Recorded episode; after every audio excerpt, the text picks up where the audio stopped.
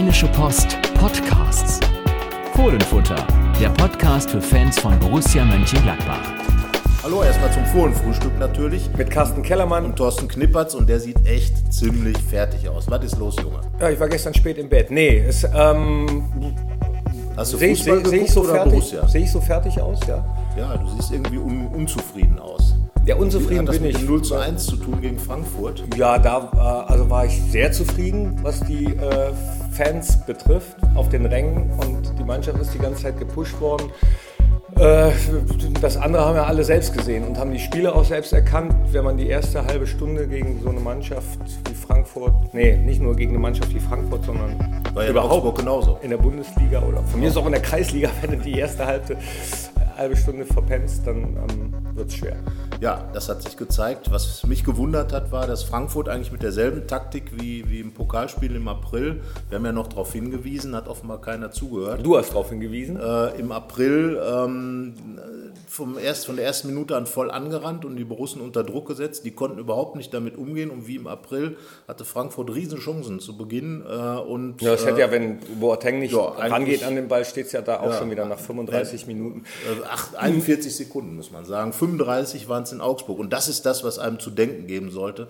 Dass Dieter in Hecking zwei war auch- Spielen, äh, in zwei Spielen nacheinander innerhalb der ersten Minuten äh, der Ball im Tor liegt. Das hat Dieter Hecking in der bitter. Pressekonferenz auch angesprochen, ähm, dass er sich da mit Sicherheit mit äh, seinem Trainerteam auch seine Gedanken machen wird, wie er den Jungs das vermitteln kann, dass die diesmal von, von Anfang an dabei sind. Also Lars Stindl, Christoph Kramer und auch die anderen haben es ja selbst nach dem Spiel gesagt und jetzt muss ähm, Plattitüde hin oder her in Leipzig äh, gezeigt werden, dass sie auch von Anfang an Ja, das sollte man gerade in Leipzig tunlichst machen, denn die Leipziger, die haben sich ja jetzt gerade so richtig warm gespielt schon. Äh, Timo Werner in Hamburg, wenn man, wenn man das Tor gesehen hat, dann muss einem als äh, Gladbach schon ein bisschen Angst und Bange werden, weil diese Geschwindigkeit, die muss man natürlich erstmal aufhalten können.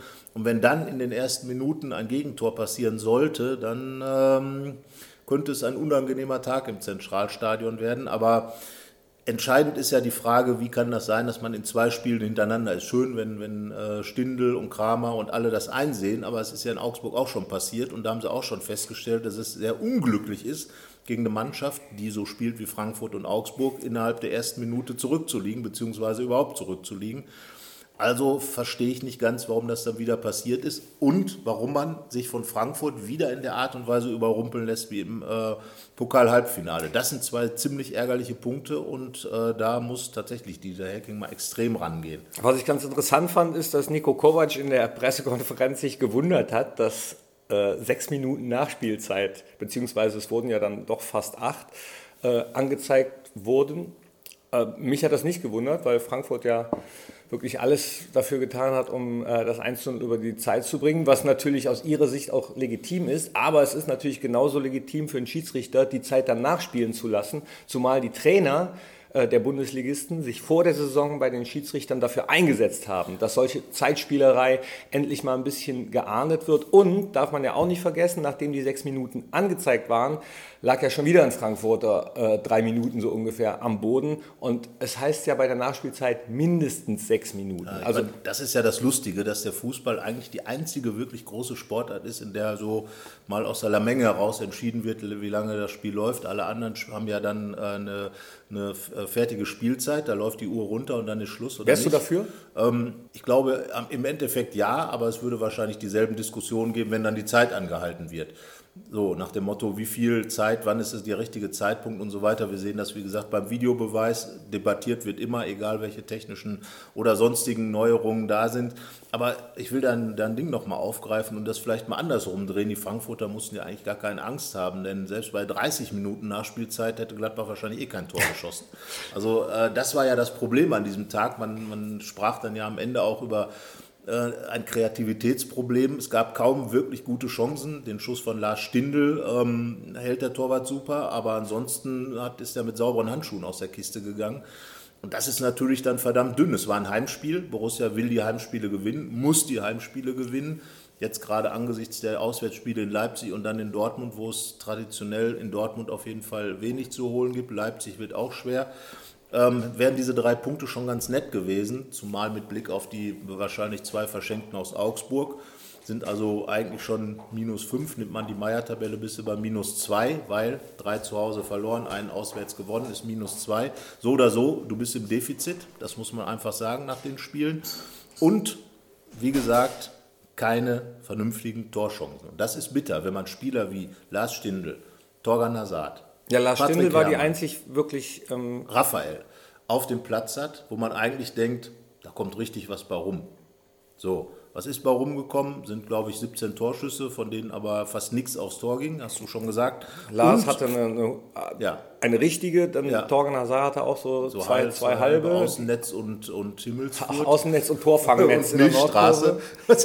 also von daher, äh, also ja, und das ist einfach das Bittere, dass es keine Ideen gab gegen diese Frankfurter, die natürlich mit fünf Leuten innen drin standen und wahrscheinlich alle noch ein drittes Bein angeschraubt haben, damit weniger Platz ist. Aber es gab überhaupt keine Idee, irgendwo in die freien Räume reinzukommen. Und das, ähm, dieses Kreativitätsproblem, plus die fehlende Effektivität aus den ersten beiden Spielen, wo man viele Chancen hatte, aber auch seine Chancen dann nicht endeffekt genutzt hat, da muss man jetzt wirklich aufpassen, dass sich das nicht äh, zu einem Trend entwickelt. Ich hoffe nur, ähm, dass es uns vielleicht sogar ein bisschen entgegenkommt, dass Leipzig eine Mannschaft ist, die, die sich mit Sicherheit nicht hinten reinstellen wird Ja.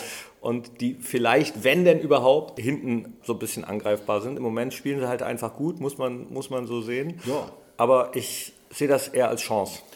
Äh, Grundsätzlich ist ja jedes Spiel eine neue Chance. Man denkt ja von Spiel zu Spiel, das ist ja bekannt. Das sollte man sicherlich auch tun, weil ähm, nach wie vor ist die Saison ja auch nicht vorbei. Und ähm, noch ist es sicherlich auch möglich, dieses 0 zu 1 gegen Frankfurt auszugleichen. Noch ist die Saison nicht vorbei, du hast recht. Also man muss es positiv sehen. Wir sind nur drei Punkte hinterm Tabellenführer. Zwei hinter den Bayern. Also alles gut. Ja, geht so. Ne? Nee, du- nee, nee. Also das Spiel gegen Frankfurt okay, war das schon sieht, das sehr sieht, ernüchternd. Wir sagen es mal ganz eindeutig. ja, ich war das auch, war nichts. Ich war auch enttäuscht. Du bist Aber immer noch enttäuscht. Das sieht man dir an. Du hast Augenringe, die, ähm, ne, da siehst aus Die habe ich aber immer. Du siehst aus wie Derrick. Die habe ich immer. Ich bin nicht geschminkt. Du siehst aus wie Derrick.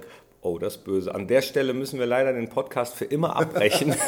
Nein, das war der zurückgezogen, letzte. Das war der zurückgezogen. letzte Podcast für alle Zeiten. Okay, du musst deinen Wagen selber Okay, holen. ich bin froh. Ich bin froh. Aber Derrick war eine deutsche Kultfigur. Fandst du den nicht gut? Doch. Ja, Horst also. Tappert. Obwohl, also Wunderbar. was dann so nachher rausgekommen Ja, ist. ja, ähm, deswegen sagte ich auch Stefan Derrick.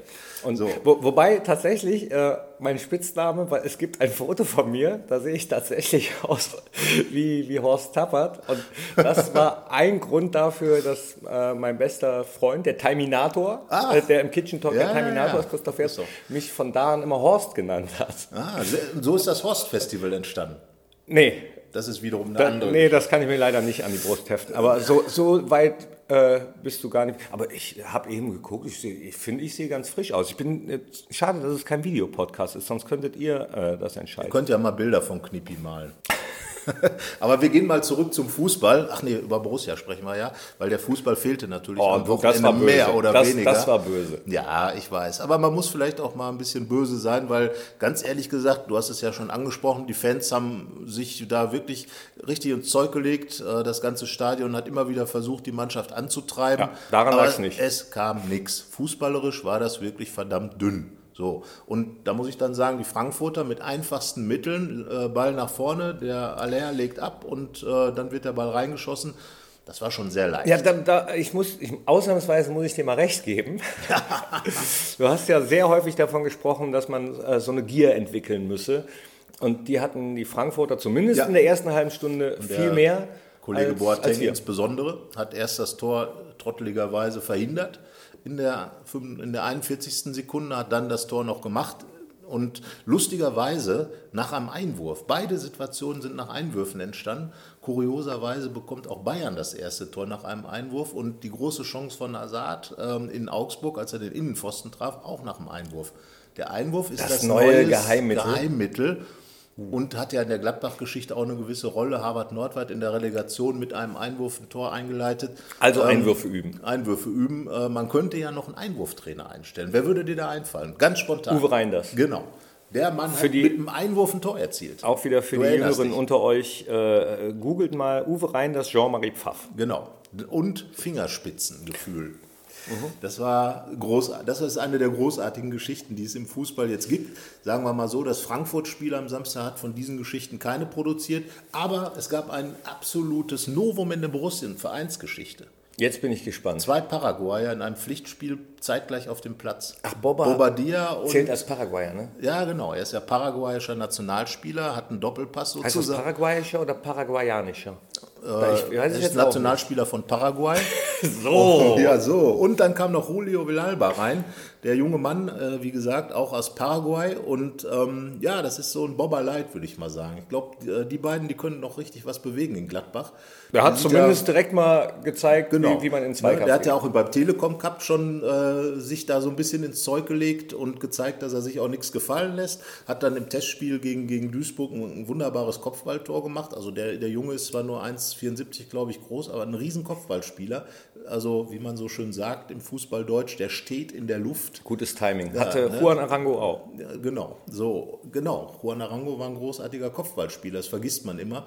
Das war nämlich ein taktisches Also Stilmittel. Langer Ball der Stegen, Arango auf die Birne, der verlängert und dann ab der Post. Ja, also zumindest im Weiterleiten. Ne? Also Ja, so im, im ja. Angriffskopfball oder im Offensiven, wenn du nach einer Ecke aufs Tor köpft, äh, da war Arango jetzt auch nicht so der Held. Nein, aber, diese Weiterleitdinger waren ein ganz wichtiges Stilmittel in der Fahrerzeit. Wie gesagt, langer Ball der Stegen, Arango leitet weiter und dann vorne eine ab dafür. Also das war schon, äh, schon ganz interessant. Aber jetzt, wie gesagt, Julio Villalba, erstes Bundesligaspiel, erster Einsatz. Ähm, Im dritten Saisonspiel so- schon hat er auch selber nicht mitgerechnet, dass das so flott geht. Er kann ja leider nicht, darf leider nicht in der U23 spielen, weil paraguayische Spieler oder Spieler aus Paraguay da nicht zugelassen sind. Ähm, aber ich glaube, das ist einer, von dem wird man noch ein bisschen was zu reden haben. Ich hoffe. Rainer Bonhoff hat im Trainingslager ganz groß über ihn gesprochen. Er geht ganz fest davon aus, dass der richtig einschlägt. Äh, hat jetzt in Bobber einen Ziehvater, der ihm sicherlich viele Tipps geben kann, äh, was man macht und auch was man nicht machen sollte, wenn man durchkommen will. Ähm, kümmert sich wirklich rührend um den Kleinen, das muss man sagen. Und jetzt haben die beiden zusammen auf dem Platz gestanden und damit Bundesliga-Geschichte in Gladbach geschrieben. Und Boba hat ihm gesagt, was man nicht machen sollte. ja, ne, ich meine, er war ja auch mal jung. Jetzt ist er ja 30, äh, ist ein Gesetz. Meinst du, der hätte, hat ihm gesagt, Julio, mach nicht die gleichen Fehler wie ich, damit du mal ein großer werden kannst? Ja, wer weiß. Ne? Das, äh, zumindest glaube ich, dass er ihn auf jeden Fall unter seine Fittiche nimmt und ihm auch gute Tipps geben wird. Ähm, denn es ist ja schon, wenn du, aus, du kommst aus Paraguay als, als junger Kerl hier hin und bist dann am Ende ähm, natürlich erstmal auch auf dich allein gestellt. Die Vereine kümmern sich ja inzwischen viel um die Spieler.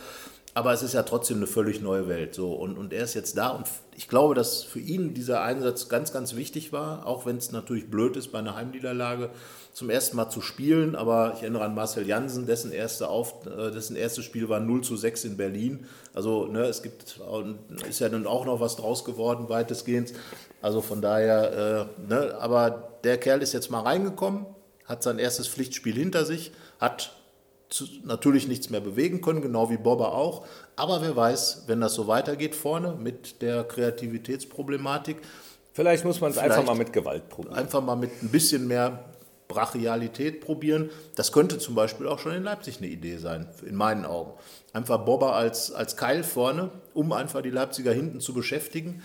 Und ja, wer weiß, was Dieter Hecking sich da einfallen lässt. Er muss sich irgendwas einfallen lassen, weil so ist zwar ganz nett, aber nett ist halt nicht genug. Wie man Nett so schön ist der sagt. kleine Bruder von, ne? Von, von wem denn? Ja, kann ich jetzt hier nicht sagen. Da hören so. ja auch Minderjährige zu. Ach so, ja, das hoffen wir. Fängt mit A an. Okay. So. Äh, Anton. Und alle, die es hören, wissen, also, dass du das nicht kennst, das kennst du doch, das Ja, aber wir dürfen es doch nicht sagen hier. Ach, so- ach so, und deswegen Ja. fragst du bei mir nach, damit ich es nochmal sage. Vielen Dank. So, jetzt ist aber wirklich der Zeitpunkt, wo wir Schluss machen Nein, halt, halt, halt. Wieso? Immer, am Freitag. Hast du das vergessen? Nee, habe ich nicht Da wird vergessen. dann aber gesagt, ob Gladbach EM-Spiele kriegt. ja, wir, EM-Spiele? ne, ja wir, wir, wir sind dran. Ja, also ich bin sehr gespannt. Da, laut der äh, jüngeren Umfragen hat Gladbach ja gute Chancen inzwischen. Äh, ich bin da sehr gespannt, welche, welche Maßstäbe am Ende dann die entscheidenden sind. Also der Borussia-Park hat sich ja als eurotauglich erwiesen. Verkehrsproblematik pff, muss man schauen. Das Haben ist ja andere Stadien auch? Natürlich, genau. Also man muss ja immer sagen, wenn 50.000 Leute irgendwo hinfahren, ist halt viel Verkehr. Ne? Und wenn sie wieder wegfahren, auch.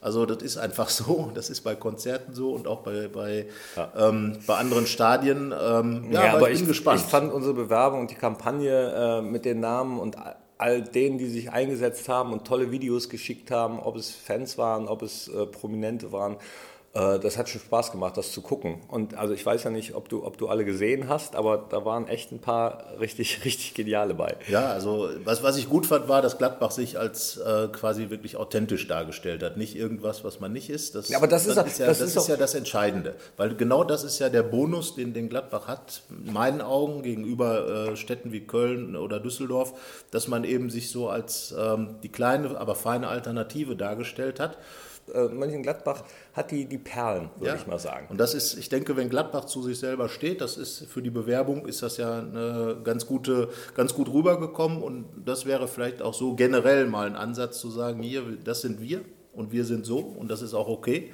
Und ich bin gespannt, wie, wie das am Ende vom DFB bewertet wird. Ähm, das wird Freitag dann natürlich spannend werden. Und äh, ja, wir schauen mal, ob, die, ob, ob man dann, wenn dann die EM auch nach Deutschland vergeben wird, das ist ja auch noch nicht